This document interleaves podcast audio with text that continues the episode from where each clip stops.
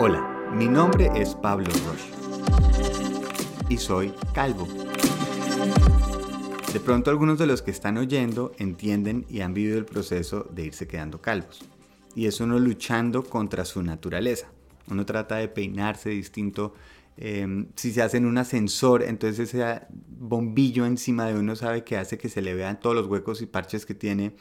Yo montaba en moto, entonces uno cuando se quita el casco sale como un mango mal chupado y está tratando de evitarlo constantemente. Hasta que un día un primo que quiero mucho, Alejo, también calvo, me dijo, rápese. Así que después de haberme rapado, sentí que me quitaba un peso de encima.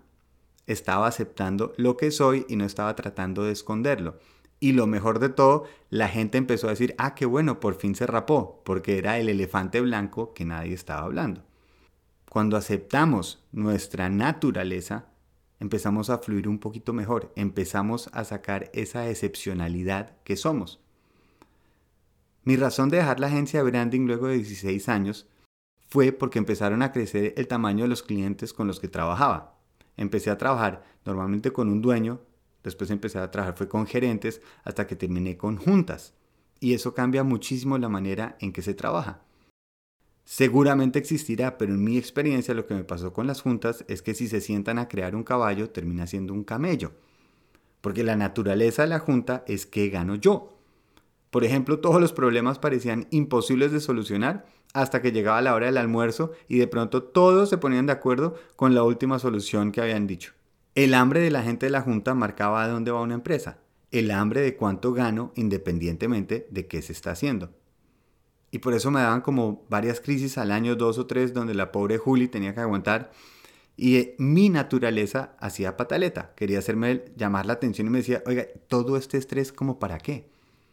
Así que cuando me decidí a cerrar esa agencia después de 16 años, en el año que más ventas habíamos logrado, todo el mundo me dijo que estaba loco, que cómo iba a cerrar un negocio y iba a montar un gimnasio.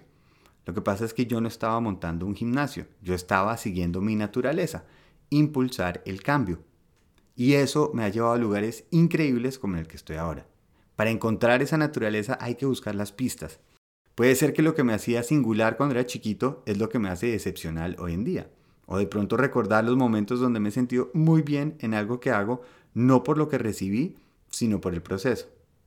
Puede ser que si trabajo no por el resultado, sino por el proceso, resulte mucho más motivante que si lo hago por pagar cuotas de una tarjeta de crédito.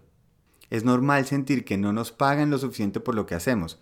¿Por qué? Porque estamos haciendo un esfuerzo personal y nos están dando una compensación económica. Y eso es hablar emoción a racional y eso no computa.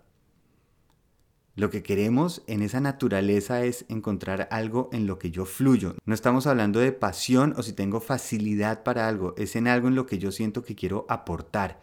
Y el que es bueno en algo, le va bien. Eso sí lo tengo completamente aprendido en mi vida. Así que mi sugerencia es parémosles bolas a esa vocecita que llevamos por dentro a esa que nos está diciendo lo que quiero aportar. No se trata de qué quiero, porque hay una cosa que es un hobby. Un hobby es algo delicioso para tener, donde yo voy a sentir y a veces lo hago, a veces no. Otra completamente distinta es la naturaleza, que es lo que tengo que hacer todos los días porque es mi forma de ser, mi forma de aportar. Y a esa es la que queremos oír. A esa es la que vamos a empezar a construir sueños y es la que genera un cambio y lo que hace que yo sea coherente con lo que estoy haciendo. Porque al final esas diferencias es lo que nos va a hacer excepcionales. Así que orgullosos a mostrar esa naturaleza nuestra. El que es calvo es calvo. Porque si no, es empezarse a peinar con una carrera que no tiene mucho camino. Córranle, córranle a buscar eso. Rush, feliz día.